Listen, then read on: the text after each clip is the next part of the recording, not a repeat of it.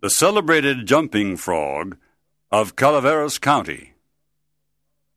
A letter from the East. One day, a friend of mine from the East wrote me a letter. He asked me to visit an old man named Simon Wheeler. My friend wanted me to ask Simon Wheeler about a childhood companion, Leonidas W. Smiley.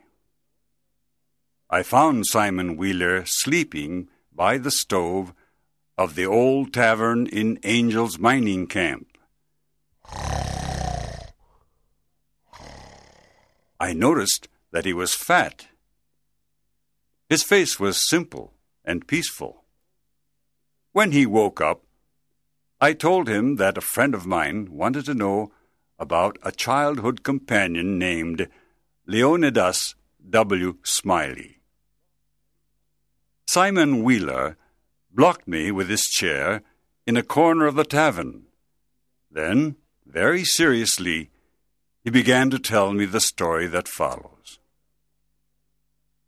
There was once a fellow at the mining camp named Jim Smiley. It was the winter of 1849 or maybe the spring of 1850. He was an unusual man.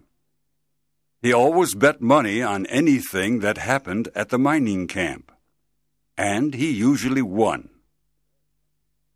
Jim Smiley was a very lucky man.